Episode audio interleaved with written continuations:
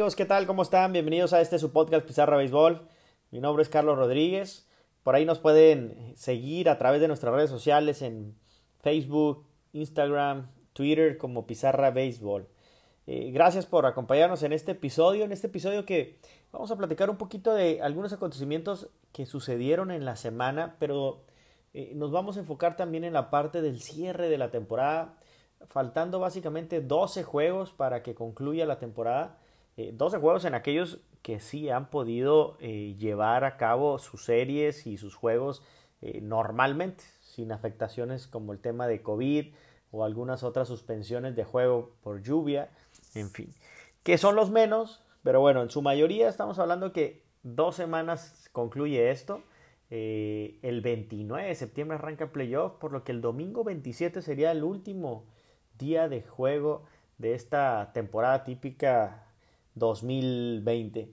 Y para eso pues, hubieron muchas eh, ahora eh, acciones por parte de la Asociación de Peloteros y por la MLB de cómo van a enfrentar ese octubre de una forma distinta. Lo vamos a platicar. Pero quisiera empezar, entre otras cosas, platicarles un poquito sobre pues el futuro Salón de la Fama, que lo estamos viendo ahora y lo podemos disfrutar con los angelinos de Los Ángeles, eh, Albert Pujols. Albert Pujols, el cubano, llegó a 660 jonrones, eh, empatando la, la, cifra a Willie Mays. Imagínense nada más, ya cuando hablamos de Willie Mays, eh, quiere decir pues, que este Alberto Pujols tiene una gran carrera, ya un pelotero de 40 años, imagínense 40 años, donde ha sido tres veces jugador más valioso de la temporada, 10 veces ha ido al juego de estrellas, en seis eh, temporadas ha pegado 40 o más jonrones. Bueno, pues no, no queda más que decir.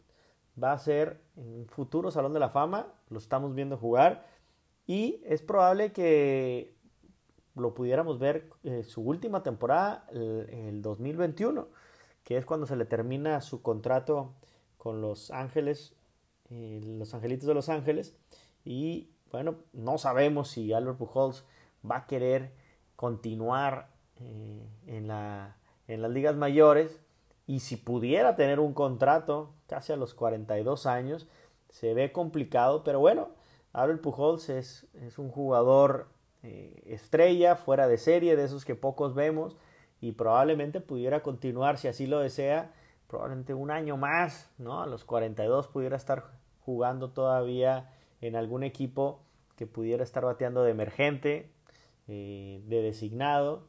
En fin, ya hemos visto que ya se le nota la edad, por supuesto, ya es un veterano, ya no corre igual, eh, sigue bateando bien, sin embargo, bueno, pues ya no es la misma, la misma el mismo nivel ¿no? que, ha tenido en su carrera, a lo largo de su carrera.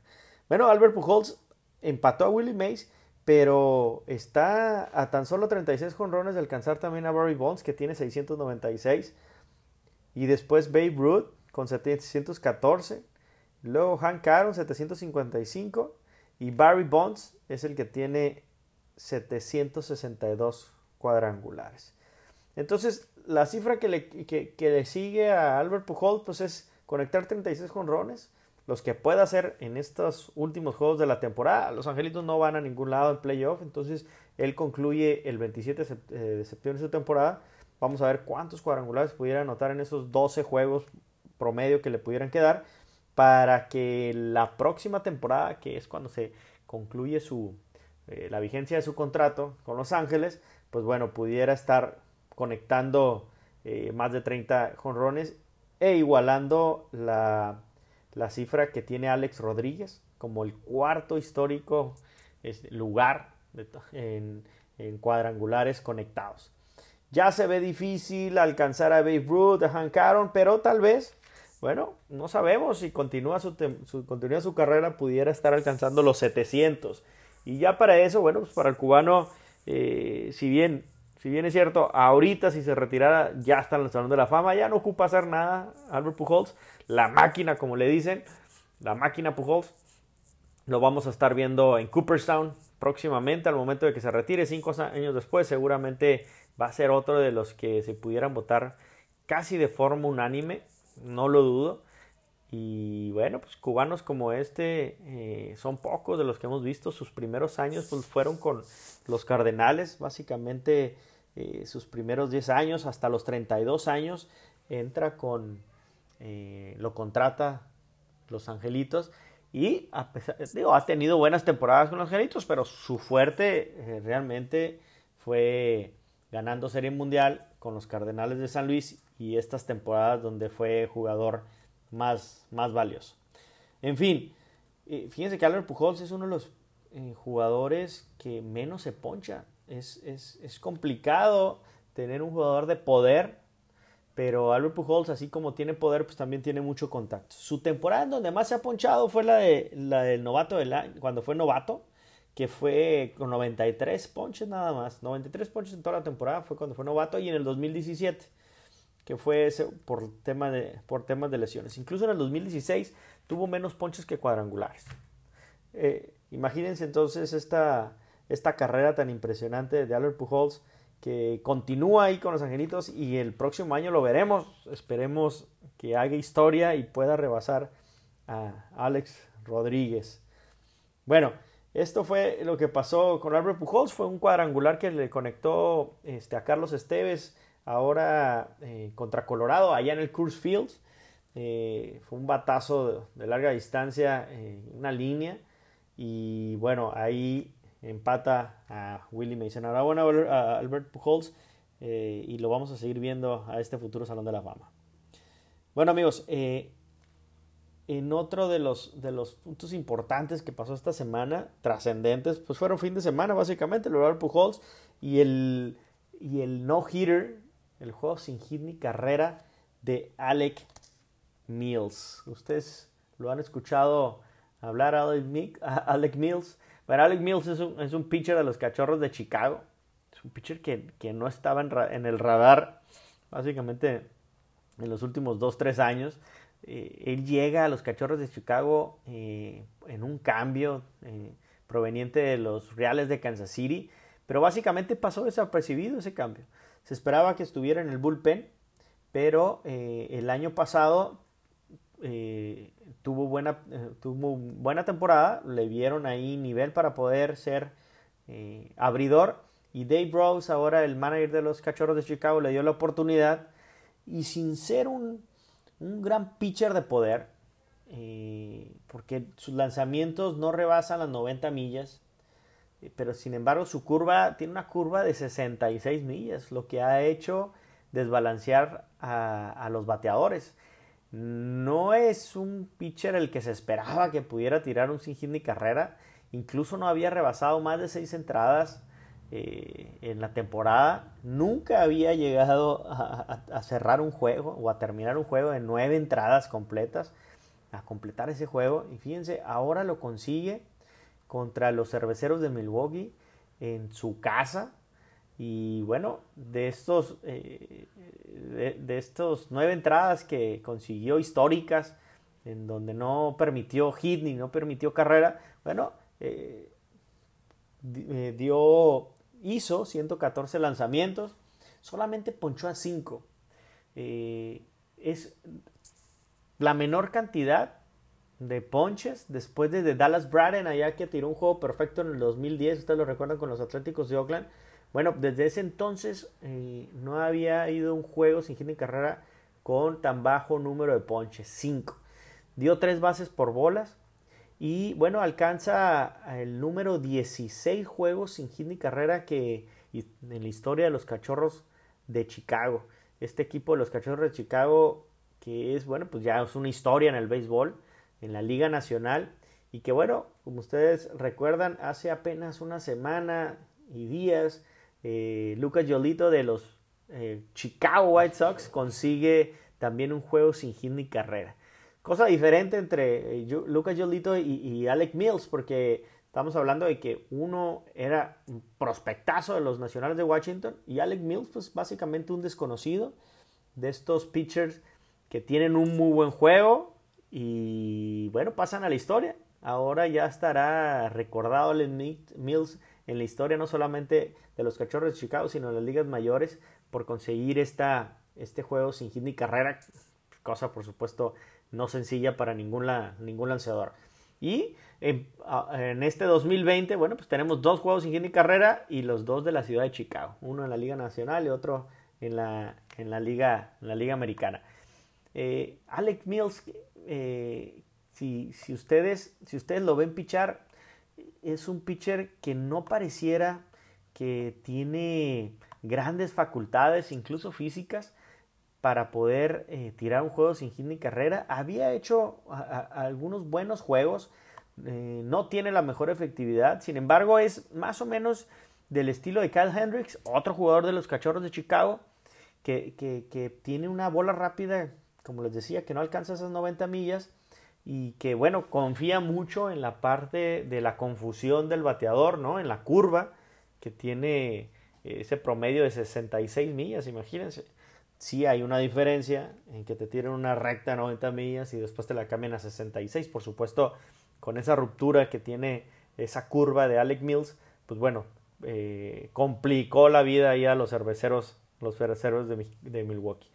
El año pasado y todavía al principio de la temporada, había, Alec Mills había tirado eh, mucho más la recta eh, y la curva la había utilizado mucho, pero Ahora en este juego la utilizó más del 20% en comparación con el 13.6% que había, había venido utilizándola durante, durante la temporada.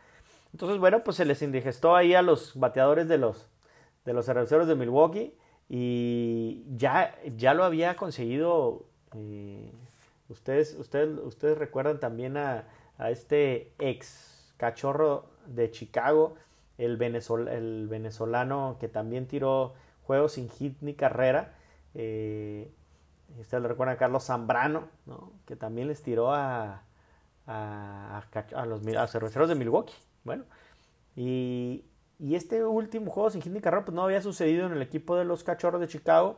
La última, el último juego sin hit ni carrera lo consiguió Jay Carrieta, ¿se acuerdan? En aquella gran temporada que tuvo Jay Carrieta eh, con los Cachorros de Chicago. Bueno, lo tiró en el 2016 en aquel, en, aquel entonces frente a los Rojos de Cincinnati. Un gran juego que tiró en, ese entonces Jay Carrieta. Jay Carrieta ahora que, está en el equipo de los Phillies de Filadelfia.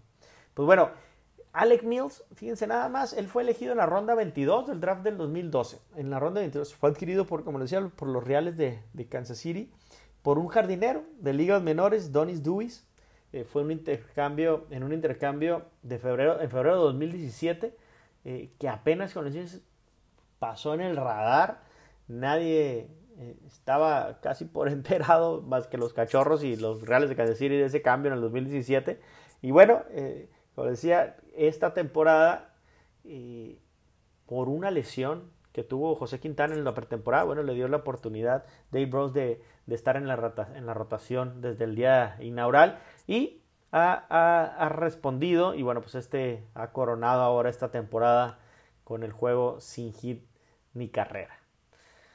Bueno amigos, dos, estas dos situaciones sucedieron en esta, en esta temporada y ahora vamos a platicar un poquito de estas dos semanas que, que concluyen el 26 de septiembre, el 27 de septiembre la temporada, el domingo 27 de septiembre. Recuerden que ese último, último día van a jugar todos a la misma hora eh, tiempo del Pacífico a las 12.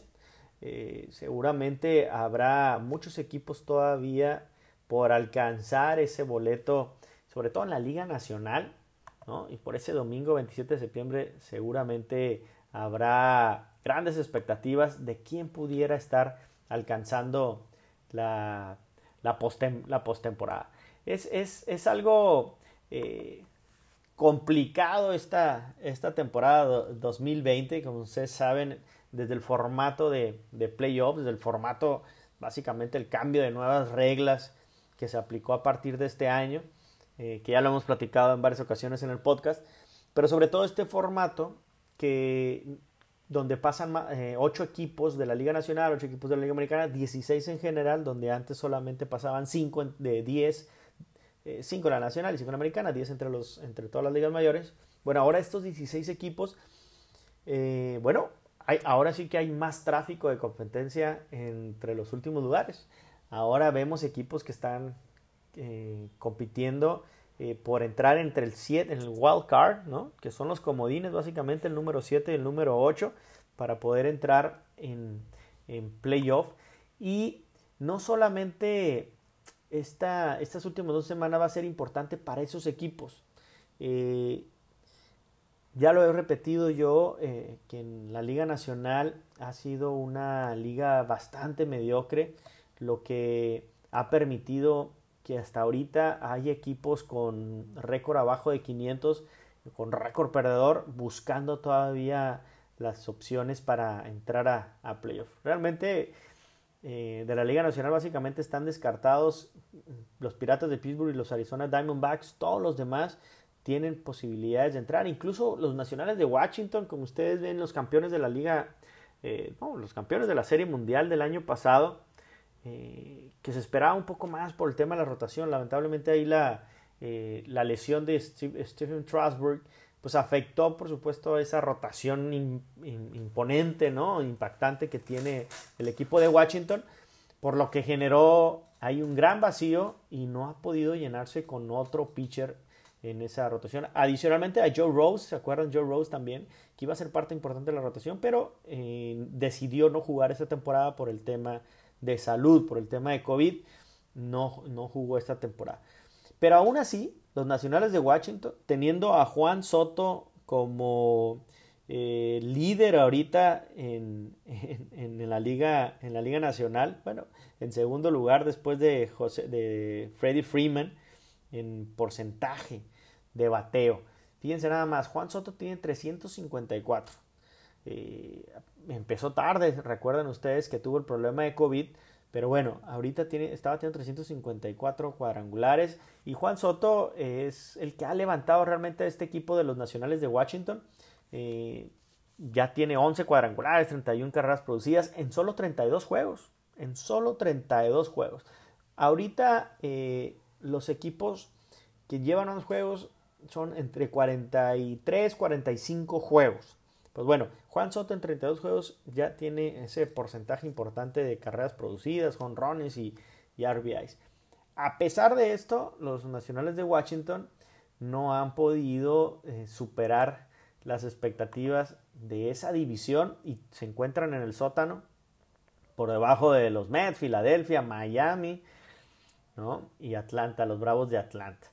Pero Washington está básicamente, está ahorita, a dos semanas de que concluya, está a cinco juegos de alcanzar un, lugar en, pretemporada, digo, en postemporada. Es difícil, por supuesto, ya faltando básicamente 12 juegos por jugar, es difícil, pero bueno, matemáticamente ahí están. Los que sí están, o son estos equipos y los que vamos a hablar un poquito más, es los Phillies de Filadelfia, los Mets de Nueva York, los Rojos de Cincinnati, los Cerveceros de Milwaukee y los Gigantes de San Francisco y Colorado. Fíjense nada más cuántos equipos están con posibilidades de entrar a un playoff. Es, increíble porque en esta temporada eh, se abrió este formato tan amplio y bueno, le permite a, estos equipos poder estar entrando a postemporada, ya sea como comodín 7 y 8. Eh, de estos equipos que les mencioné, de estos 7, 8 equipos que nos dicen que están en la pelea por entrar a la, al playoff en la Liga Nacional, ahorita vamos a la Liga Americana, ninguno, ninguno está jugando pelota de 500. Ninguno. Entonces, son de las cosas que yo, la liga, las ligas mayores, la MLB, Manfred, deben de ver para el próximo año de si mantener esta propuesta de más equipos buscando un boleto a postemporada. Si bien es cierto, le da más oportunidad a muchos equipos de poder entrar, ¿no? de poder estar en la pelea al final. Y pues no se acaba su temporada en mayo, en junio, en julio, ¿no? Y que ya básicamente eh, antes de la fecha límite de cambio están pensando ya cómo renovarse, cómo reinventarse para o reestructurarse para el siguiente año. Ahora esto permite, por supuesto, que, que, pudieran tener todavía posibilidades en los últimos juegos. Y el caso más extraordinario son los Marlins de Miami. Imagínense los Marlins de Miami. ¿Quién iba a pensar eh, yo creo que ningún analista pensaría que los Marlins de Miami estarían ahorita buscando un lugar en pretemporada, en postemporada. Y déjeme decirle que eh, los Miami Marlins traen un récord de 24 ganados, 21 perdidos, están jugando pelota arriba de 500. Llevan tres juegos ganados eh, en, forma, eh, en forma seguida y traen un porcentaje alto de posibilidades de meterse a playoff, el 71.7%, es un porcentaje muy alto. ¿Y qué hace que los Marlins estén ahí? Pues básicamente un equipo diseñado en su picheo. En su bateo es una ofensiva pues no tan poderosa, eh, es una ofensiva de muchos jugadores básicamente que no quisieron otros equipos. Que me disculpen ahí los aficionados de los Marlins de Miami, pero es cierto. Eh, son jugadores que han traído de otros, de otros equipos y que bueno, han estado jugando medianamente bien, pero impulsado mucho esto por su picheo. Desde Sixto Sánchez, desde Pablo López, desde Sandy Alcántara, en fin, estos, estos eh, José Ureña, en fin, estos pitchers realmente novatos son los que le están dando este margen, esta posibilidad a Don Mattingly, su manager, y a Derek Jeter, su, su gerente general y dueño del equipo de los Marlins, bueno, la posibilidad de colarse por ahí. En los cambios, si ustedes lo recuerdan, la fecha límite de cambios, eh, mandaron a Jonathan Villar a Toronto, pero se traen a Starling Marte del Arizona Diamondbacks. Sin duda, Starling Marte es un, es un, un fielder eh, ya eh, pues reconocido, consolidado, por supuesto, está bateando muy bien y sí va a ayudar mucho al equipo de, los, de los Marlins.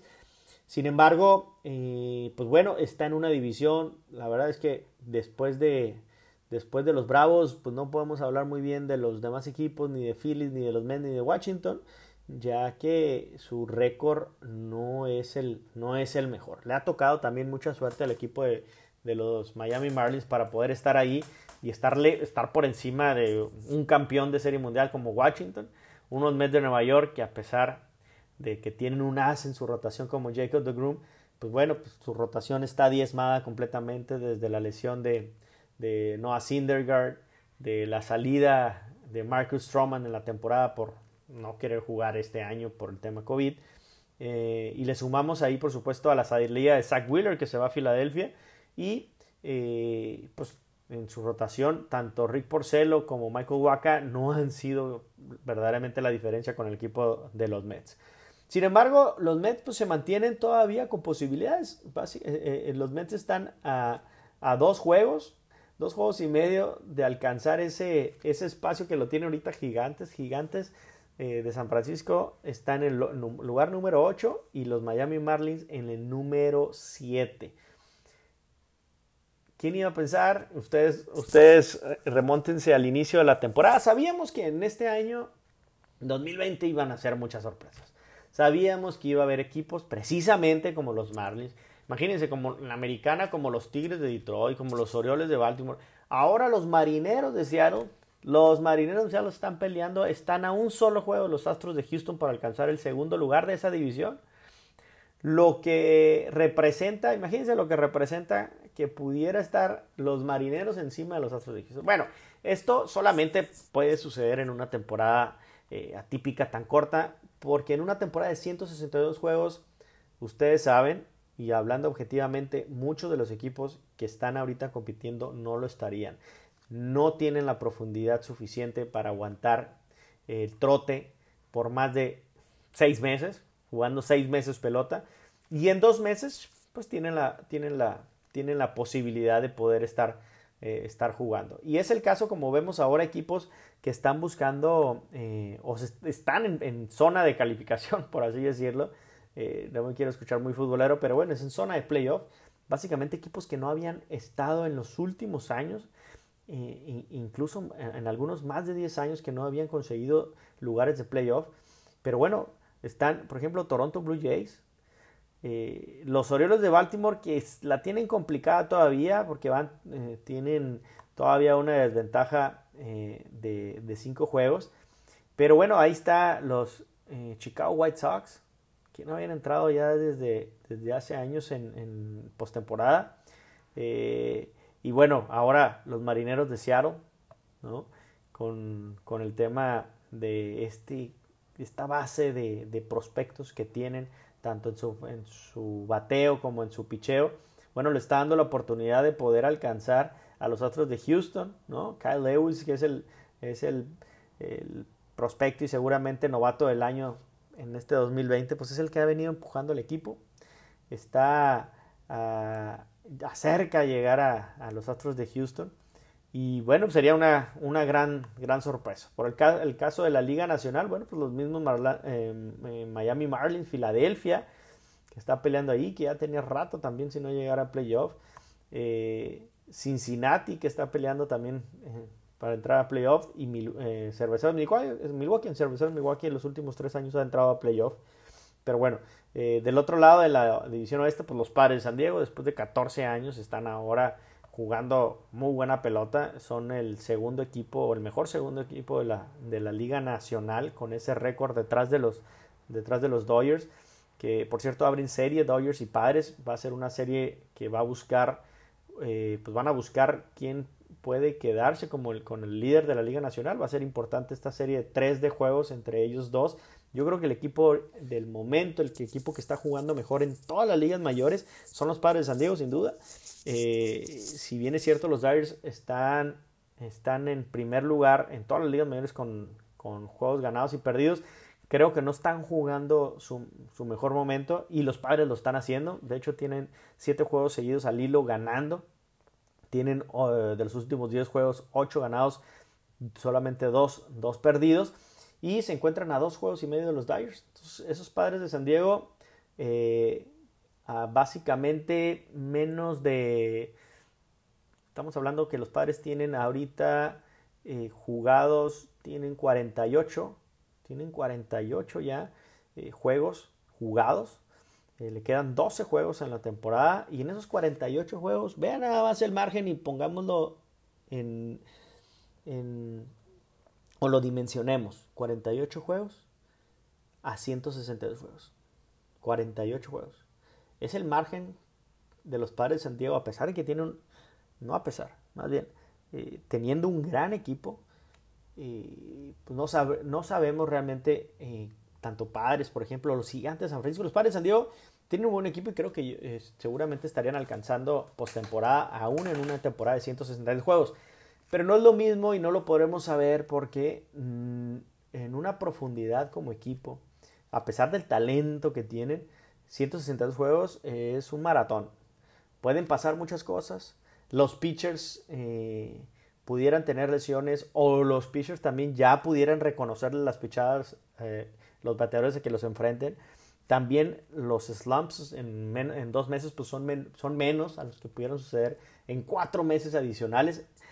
Es otra temporada. Sin embargo, los padres han aprovechado, pues también los padres han aprovechado esta temporada. Ellos le dijeron, oye, pues van a hacer 60 juegos. Pues a mí me ponen a jugar 60 juegos, pues yo los juego de la mejor forma. Y ahí están jugando muy buena pelota con posibilidades de que les arrebate a los Dodgers de Los Ángeles esa división. Que ahora las divisiones no, no, en esta temporada no van a tener el peso suficiente. Eh, el 1 y el 2 básicamente eh, es lo mismo. Básicamente es lo mismo. Eh, no tiene un peso realmente, porque del 1 al 4, como ustedes saben que está, que va a estar ahora es por récord, clasificación del número 1 al número 8, en juegos en mejores récords. El 1, 2 y 3 lo hace el campeón de la división. El 4, 5 y 6 los hacen los segundos lugares de cada división. Y el 7 y el 8 pues son los comodines básicamente, que son los que tienen eh, mejor récord sin importar el tema de cómo hayan quedado en sus divisiones. Entonces, pues bueno, eh, como se enfrenta el 1 contra el 8, el 2 contra el 7, el, el 3 contra el 6 y el 4 contra el 5, pues básicamente el pasar en el 1 o en el 2 no hay mayor, mayor diferencia, no hay una mayor ventaja, no hay un ahora home team advantage, por así decirlo. Ahorita vamos a platicar un poquito cómo va a estar el tema de playoff y el formato ahora en esta burbuja que está por eh, acordarse. Eh, básicamente ya son algunos aspectos de, si entran eh, familias a los estadios de los jugadores o no.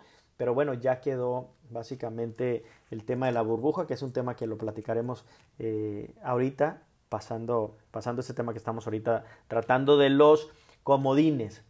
El tema de los comodines como gigantes de San Francisco, que está ahorita en lugar número 8. Ahorita en este momento se enfrentaría, se enfrentarían Dyers y Gigantes San Francisco. Sería una, una gran serie, a pesar de que los Gigantes, bueno, pues ustedes saben, es un equipo eh, viejo, es un equipo también de jugadores traídos de otros equipos que no, han, no habían respondido a sus equipos y bueno, se hicieron eh, eh, junto con eh, Gabe Kapler y Farhan Saidi, que es el, general manager de los Gigantes de San Francisco, bueno, pues hicieron de, esto, de este grupo de, veteranos, ¿no? De veteranos para poder, junto con un bullpen y algunos pitchers de la rotación, pocos, eh, pues poder competir esta temporada. Básicamente, yo creo que no, ni siquiera competir, yo creo participar.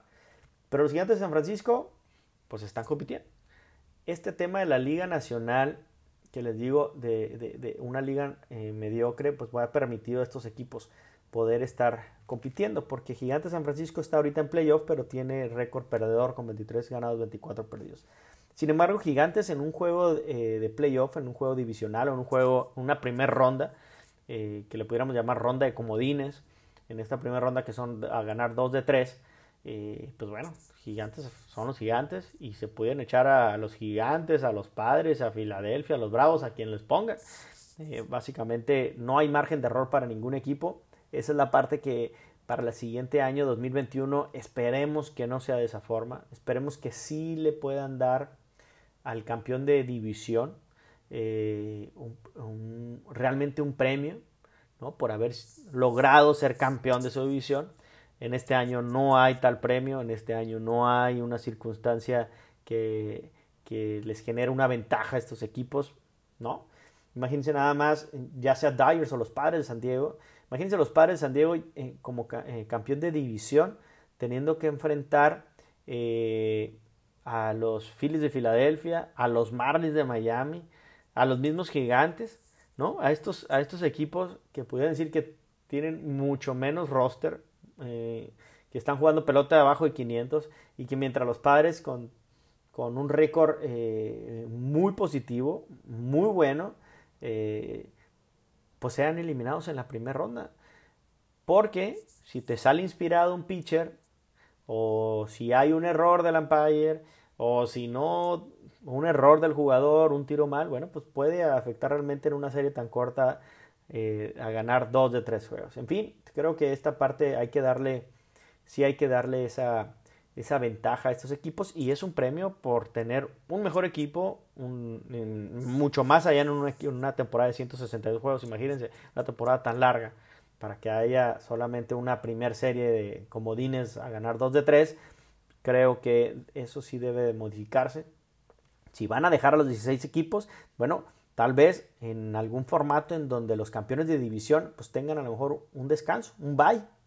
Eh, no va a haber un, como ustedes saben, no va a haber eh, afectación en los tiempos en el calendario regular de juego porque inmediatamente se juegan los juegos de comodín, juegan eh, se termina un domingo, el lunes se descansa o se viaja y empieza el martes, martes, miércoles y jueves. No hay viajes, se juegan en el mismo estadio los tres juegos, en el mismo estadio que tenga mejor eh, récord, los tres juegos. Entonces básicamente estarían pensando ya los juegos divisionales como normalmente han sido los últimos años, eh, que empieza un jueves, un viernes y estaría ideal para que los equipos de campeones de división, incluyendo tal vez el mejor cuarto lugar, pudieran tener un descanso o el famoso bye eh, que les llaman y entonces sí, enfrentarse a aquellos eh, otros cuatro equipos, enfrentarse en una serie de comodín de dos de tres, por, eh, creo que era, es más justo y después estar enfrentando los ganadores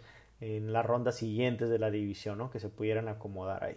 Creo que esa es la parte que debería haber movimiento. Coincido perfectamente en la MLB en no ir por un solo juego. Está peor eso, ir por un solo juego. Como bien entiendo que puede ser muy eh, emocionante, dramático un solo juego, este, en donde se decida, decida el, quién pasa a los juegos divisionales, como ha venido sucediendo durante los últimos años, que en un solo juego se decide quiénes son eh, los dos comodines como eran antes, bueno, ¿quién era el que pasaba a la serie divisional? Es difícil porque se pueden quedar en la orilla los mejores equipos, incluso se pueden quedar en la orilla con récord por encima tal vez de, alguna, de algún campeón de división. Entonces, no le hacía justicia a la revolución a estos equipos y ahora con una serie de tres, en, suponiendo ya en una temporada de 162, pues creo que sería, que sería lo mejor.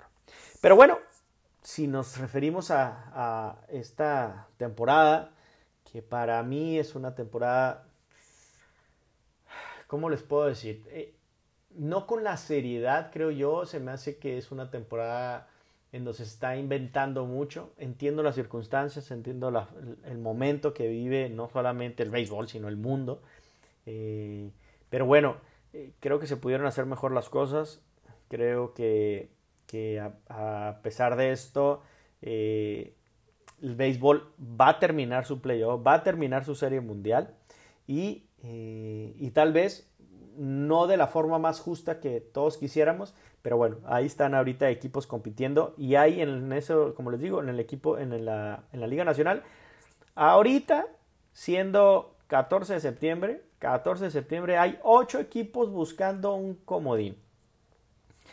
No ha habido en los últimos años 8 equipos buscando un, un lugar en postemporada por un lugar en wild card. Sobre todo ocho equipos que no estén jugando eh, arriba o arriba de 500. Entonces, bueno, si hay un premio a la mediocridad, si hay un premio a la, a la parte de, de, mejorar el nivel en las ligas mayores, pero bueno, pues las reglas son las reglas, así están ahorita en este 2020. Vamos a ver que, esperemos que en el 2021 sea, sea diferente.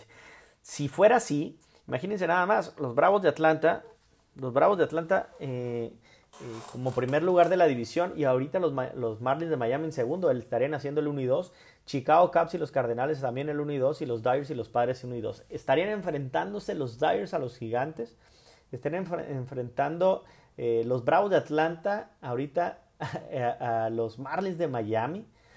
Estarían enfrentando, enfrentando los Chicago Cubs a los Cardenales de San Luis y los Padres estarían enfrentando eh, en este momento a los, a los, a los estarían enfrentando ahorita en este momento a los Phillies de Filadelfia. No, a los Marlins de Miami. A los Marlins de Miami. Perdónenme, perdónenme. Es así. Ahorita en este momento está cambiando día con día. Pero bueno, los Dyers estarían enfrentando a los Gigantes. Los Dyers estarían enfrentando a los Gigantes. Los Bravos de Atlanta estarían enfrentando a, a los Phillies de Filadelfia, los Padres a los Marlins y los Chicago a los Cardenales. ¿Qué quiere decir?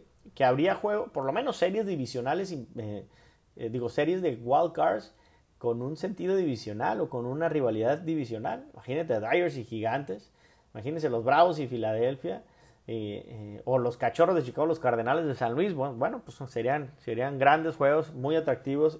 Eh, por ese lado, este, valdría, la pena, valdría la pena verlos. En fin, vamos a ver en esta carrera cómo, cómo terminan los, los equipos. Creo yo que Miami Marlins se va a ganar un lugar en postemporada. las estadísticas dicen que es el que tiene mayor posibilidades junto con los Phillies de Filadelfia de pasar a postemporada. Eh, como comodines, como comodines. Por debajo ahí están eh, los, los gigantes de San Francisco y Colorado, que creo que Colorado se va a quedar rezagado y no va a poder entrar, incluyendo los Cincinnati, los rojos de Cincinnati, que traen un porcentaje bajo de posibilidad de entrar a playoffs, solamente el 24.7. Cerveceros de Milwaukee, que tiene eh, récord peor que Cincinnati, que van en cuarto lugar, tiene más posibilidades de entrar a, a playoff que los mismos rojos si ahorita terminara esto, pareciera, eh, por los récords y todo, creo que Miami y Filadelfia estarían con mayores posibilidades sin descartar a, los equipos que le menciono de gigantes y los demás. Bueno, eh, fíjense, si, nos vamos a la Liga Americana, podemos ver equipos que han estado eh, resurgiendo, pero me voy, a, me voy a enfocar ahorita en la Liga Central donde están los Chicago White Sox, los, eh, los gemelos de Minnesota y los indios de Cleveland.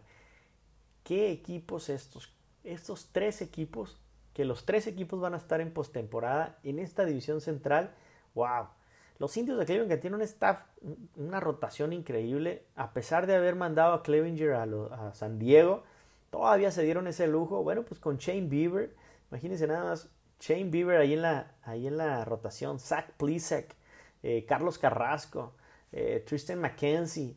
Eh, es una rotación y un bullpen muy confiable, muy confiable para el manager Francona y que este, este, este equipo, a pesar de que ahorita está en tercer lugar a cuatro juegos y medio de Chicago White Sox, el Chicago White Sox se levantó increíble, lleva cuatro juegos ganados seguidos, tiene de los últimos 10 juegos ha ganado 10, eh, de los últimos 10, perdón, ha ganado 8 juegos.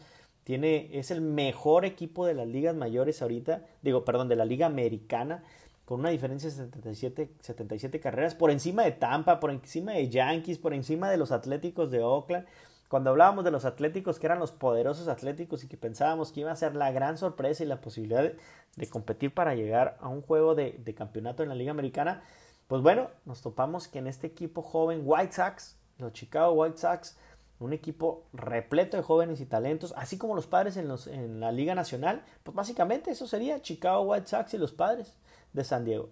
Eh, no, ni, no dudamos que los dos se pudieran enfrentar a una serie mundial, ¿eh? los padres de San Diego, Chicago White Sox, los equipos eh, que tienen mucho, mucho talento y que pudieran estar abanderando la, uno la Liga Nacional y la Liga Americana. Pero en el caso de la central, con Chicago White Sox, en donde tienen pues desde Eloy Jiménez, Luis Robert, Grandal, Tim Anderson, que es el líder ahorita de, de porcentaje en la Liga Americana. Está, está bateando 362, es el líder incluso en todas las ligas mayores, es el que más le, se acerca a los 400, que por cierto nadie va, a pesar de ser una temporada tan corta, nadie va a poder conseguir batear estos 400 como, lo, como Ted Williams, con el récord de Ted Williams. Y eh, eh, por ahí le sumamos a José Abreu, que seguramente va a tener muchos votos para el jugador más valioso del año, si no es que es el que tiene más. Eh, José Abreu ahorita tiene, este, tiene 48 carreras producidas. Imagínense, José Abreu es el líder de la liga, de la liga americana. Y, eh, y los pitchers, pues bueno, acompañado de Lucas Jolito también. Está el, el zurdito, ustedes lo recuerdan, con los Astros de Houston y con los Bravos de Atlanta, ¿no? Dallas Cowkill. Bueno, están haciendo eh, de este equipo un equipo que le va a pelear a capa y espada a Tampa Bay, a Chicago White Sox, a los Atléticos de Oakland, en fin, a quien se le ponga, a los Astros de Houston, a los Toronto Blue Jays, que pudiera ser ahí el, la posibilidad de, de que cierre este, esa, esa, o esa llave pudiera ser Toronto y, White Sox. Pero bueno, nada más pensando que que, en esa división van a pasar los tres equipos, pues nos habla que es una división muy competitiva. Minnesota Twins, eh, que es el que está a un juego atrás de Chicago White Sox, pues bueno, pues ustedes saben el equipo que tiene eh, Minnesota. Su gran balance ahora es el picheo.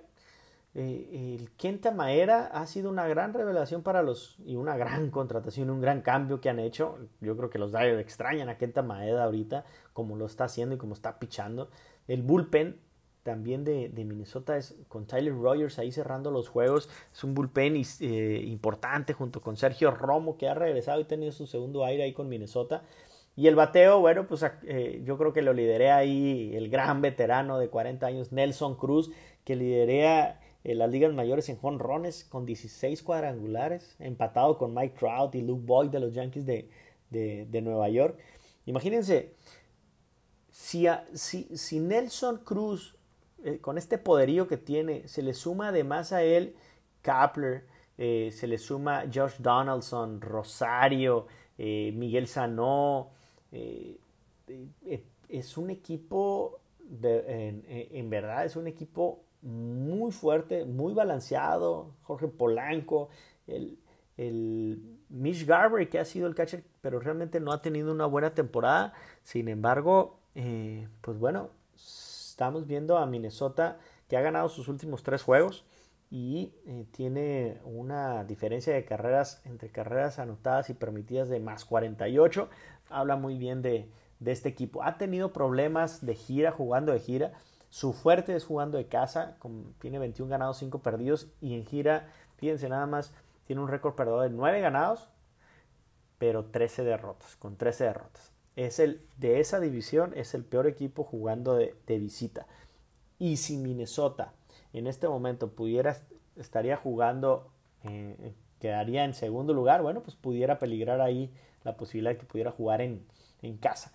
No en este momento porque eh, Minnesota estaría, hablando, estaría ahorita en, en, el lugar número 4, ¿no? como segundo lugar de esa división en lugar número 4 y estaría jugando contra el eh, Minnesota estaría jugando contra los indios de Cleveland eh, una posibilidad de una rivalidad también de, la, de su misma división ya que los indios de Cleveland es el que tiene el, el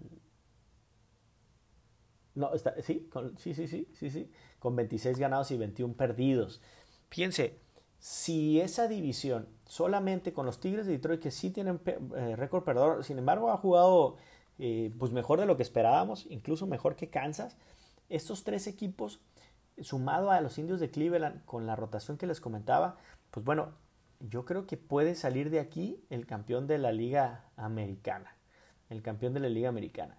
Tal vez el único que le pueda pelear fuertemente ahí es Tampa Bay. Los Yankees de Nueva York están en tercer lugar de esa división este. Imagínense, eh, están a medio juego de Toronto que van en segundo, pero Toronto está encendido. Eh, le ha ganado las últimas series a los mismos eh, Yankees, aunque Yankees lleva esos últimos dos juegos ganados, perdón, cinco juegos ganados, regresó porque había estado jugando, de los últimos 10 juegos tiene cinco ganados, cinco perdidos. Había estado jugando muy mala pelota, entendemos todas las lesiones que tiene el equipo de los Yankees.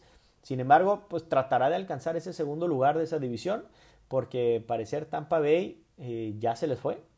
Están a cuatro juegos de Tampa. Y yo creo que Tampa pudiera estar consolidándose como campeón de esa, de esa división. Eh, sabíamos que Tampa desde un inicio de la temporada le pudiera estar peleando fuertemente a los Yankees. Sin embargo, creo yo que los Yankees era el equipo indiscutiblemente favorito y el que habría que ganarle este, de todas, todas en toda la liga americana e incluso en todas las ligas mayores con la contratación de Gary Cole, todos suponíamos que iba a ser el super equipo eh, invencible, ¿no? Y bueno, pues ya vimos que no, vimos que, eh, que se le puede ganar, si bien es cierto todas estas, todas estas lesiones que ha tenido el equipo, pues ha, ha mermado ahí la productividad, tanto en su rotación como en su, en su, en su line-up. Eh, los Yankees de Nueva York tienen muy, mala, muy mal récord jugando de gira, 8 ganados, 14 perdidos. Eh, jugando de gira, en casa mejora su récord, 18 ganados, 7 perdidos. Si bien es cierto, los equipos más balanceados, los que juegan mejor en, gira o los que juegan en gira y en casa de alguna forma similar, son aquellos equipos que no tienen problema en una ronda de playoff. Si los Yankees pasan como comodines de 7 y 8, tendrían que ir a jugar. En este caso, ahorita en este momento les tocaría Tampa Bay. Tampa Bay. Entonces, eh, pues bueno, eh, sería peligroso para los Yankees que su primer ronda en juegos de comodines se fuera, eh, enfrentaría a Tampa Bay, que no va a ser fácil con esa rotación que tienen Charlie Morton, Ian Snell. Eh, el mismo eh, Tyler Glasnow. No, no, no, bueno. Eh, Tampa Bay tiene excelente rotación. Si bien es cierto, el line-up no es un equipo tan con tantos nombres. Si vemos que Tampa Bay pues, es un equipo balanceado. Es un equipo balanceado. Si su profundidad ciertamente está en su rotación. Cuidado con Tampa Bay porque el bullpen y su rotación es, es de lo mejor en todas las ligas mayores. Y en una serie corta, eh, enfrentando a los Yankees, a pesar de con Gary Cole en un primer juego, supongo yo que un primer juego sería Charlie Morton contra, contra Garrett Cole, pues, pues eh, estaríamos hablando de que sería una gran serie, eh, pero uno de los dos grandes en este momento que están jugando, pues se estaría yendo. Y creo que, creo que no estaría tan padre que, que Tampa Bay se fuera, ¿no? Sin embargo, bueno, eh, en, esta, en, esta, en este momento así estaría. Los Yankees estarían, entrando de séptimo lugar. eh, y los indios de Cleveland en número 8.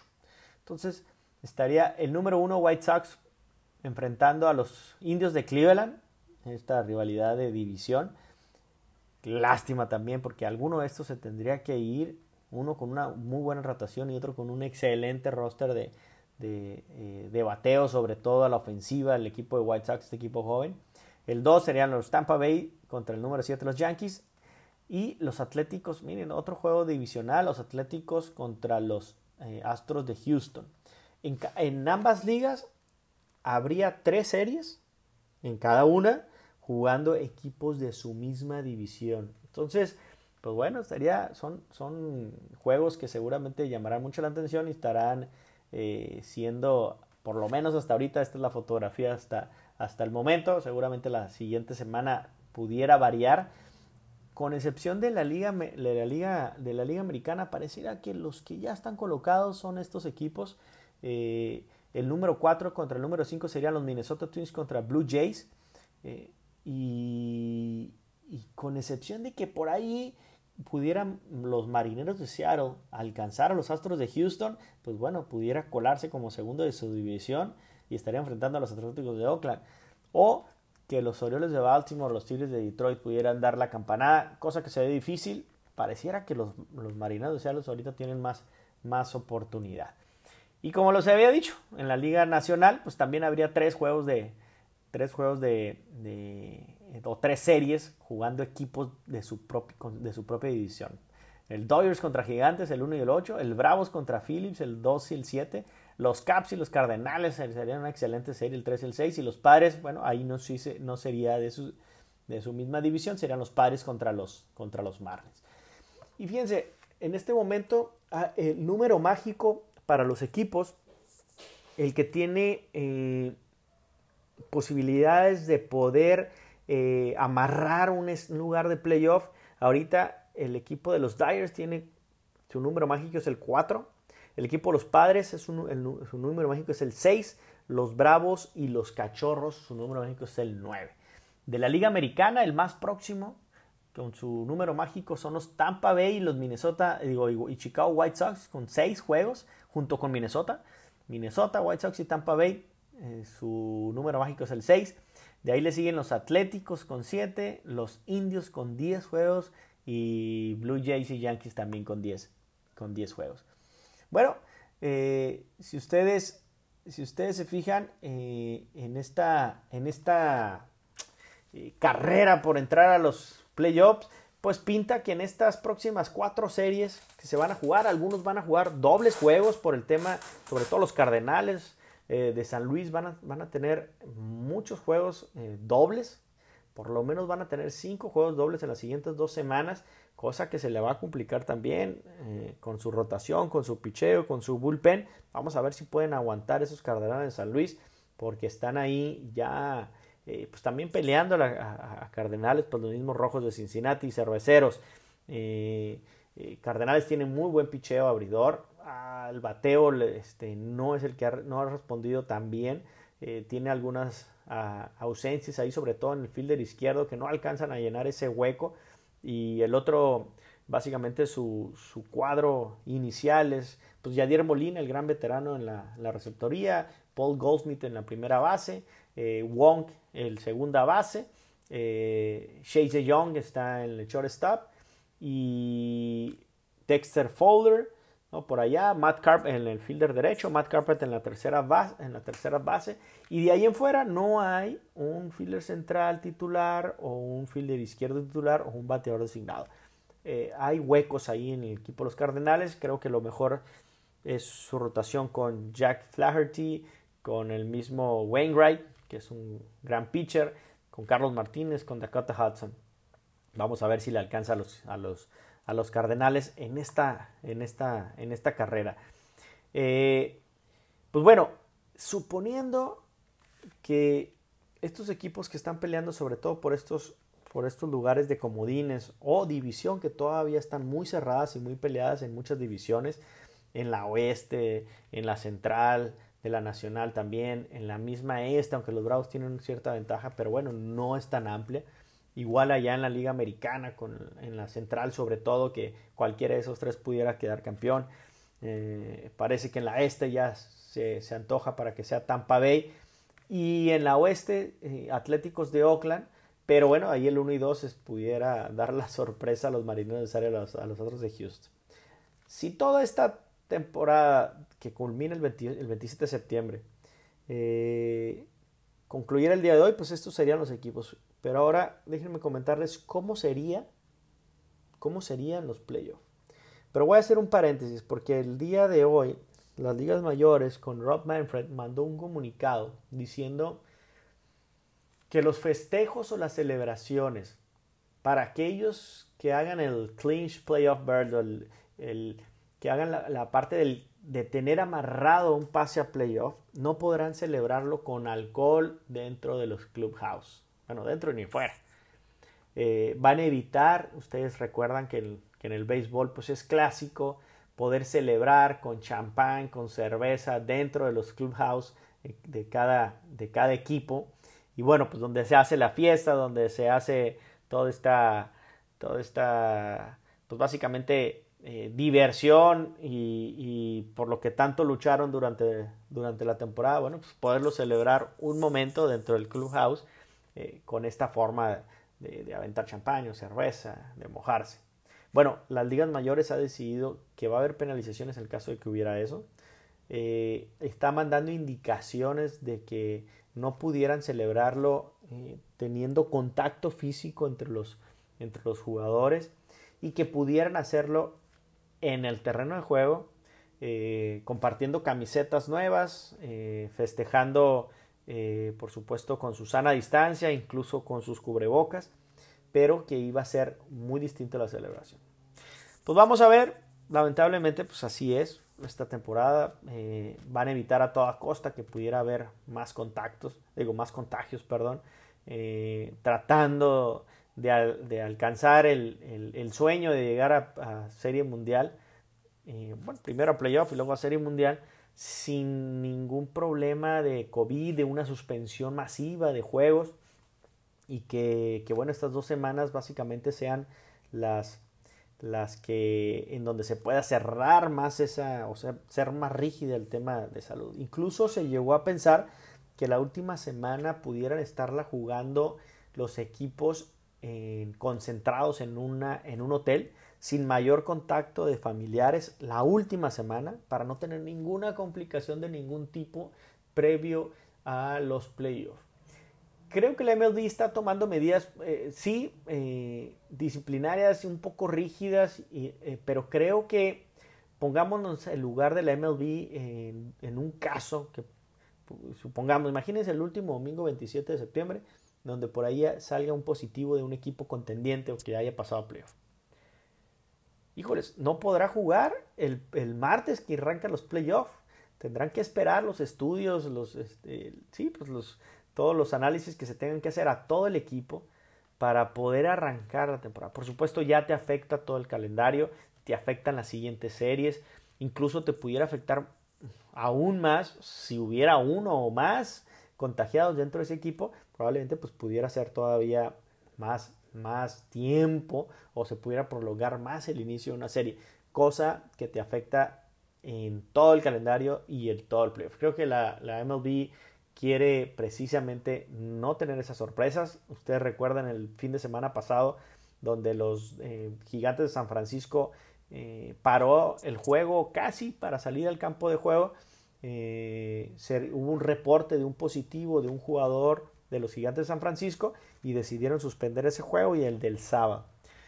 sin embargo, después de que estas pruebas en varias ocasiones habría salido no, negativo, pues bueno, se tomó la decisión de que se reincorporara el jugador, que es Alex Dickerson, es el que se suponía que tenía ese, ese, que había salido positivo por alguna muestra falsa que se había dado, y se reincorpora al equipo y, se, y, el, y, los, y los gigantes de San Francisco pueden enfrentar a los padres de San Diego en un doble juego. De lo contrario, hubiera sido también complicado porque pues, se tendría que extender esa, ese aislamiento y tal vez ni siquiera poder arrancar juegos en, al principio de esta semana, las primeras series, que a los padres eh, les toca recibir a los Dodgers de Los Ángeles, tres juegos en, Los Ángeles. Imagínense la importancia, por supuesto, de que no haya más contagios.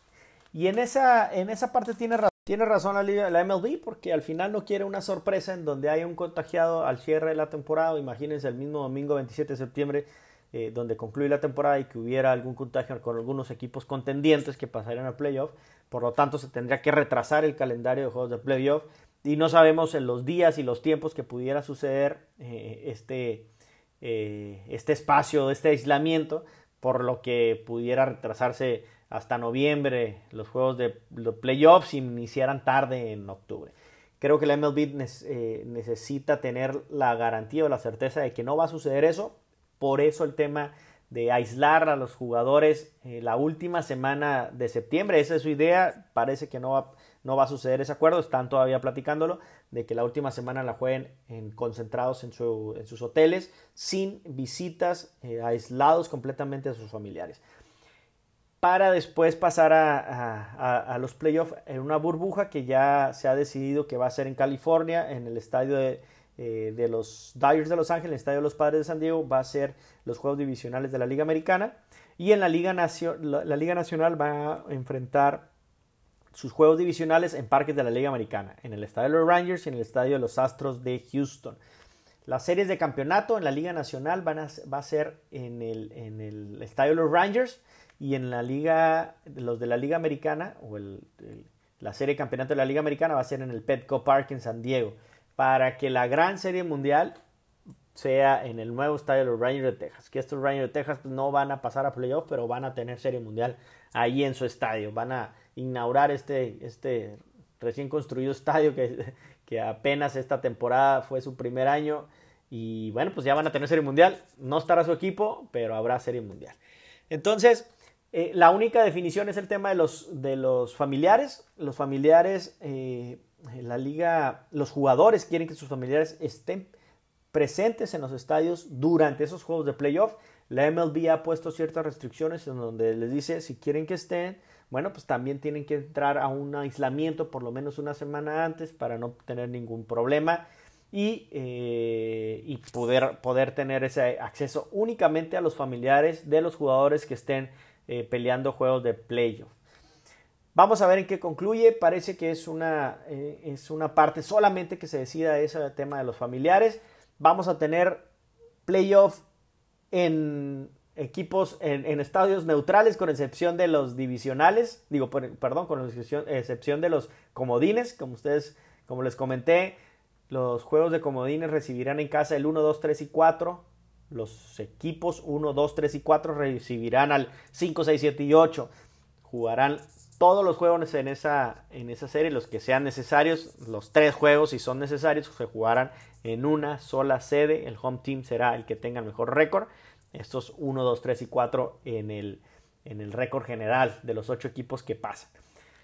Después de ahí serán ya divisionales y eso sí, ya serían fuera de sus estadios y serían en estos parques neutrales para que no chocaran estos equipos y pudieran estar eh, compitiendo en un eh, imagínense los padres o los Dyers de Los Ángeles estar compitiendo en ese estadio en su propio estadio pues bueno habría habría ventaja no aunque sin aficionados pues yo no le veo mucha ventaja pero eh, al final de cuentas es ventaja jugar en tu en tu campo de béisbol que conoces o en tu ciudad.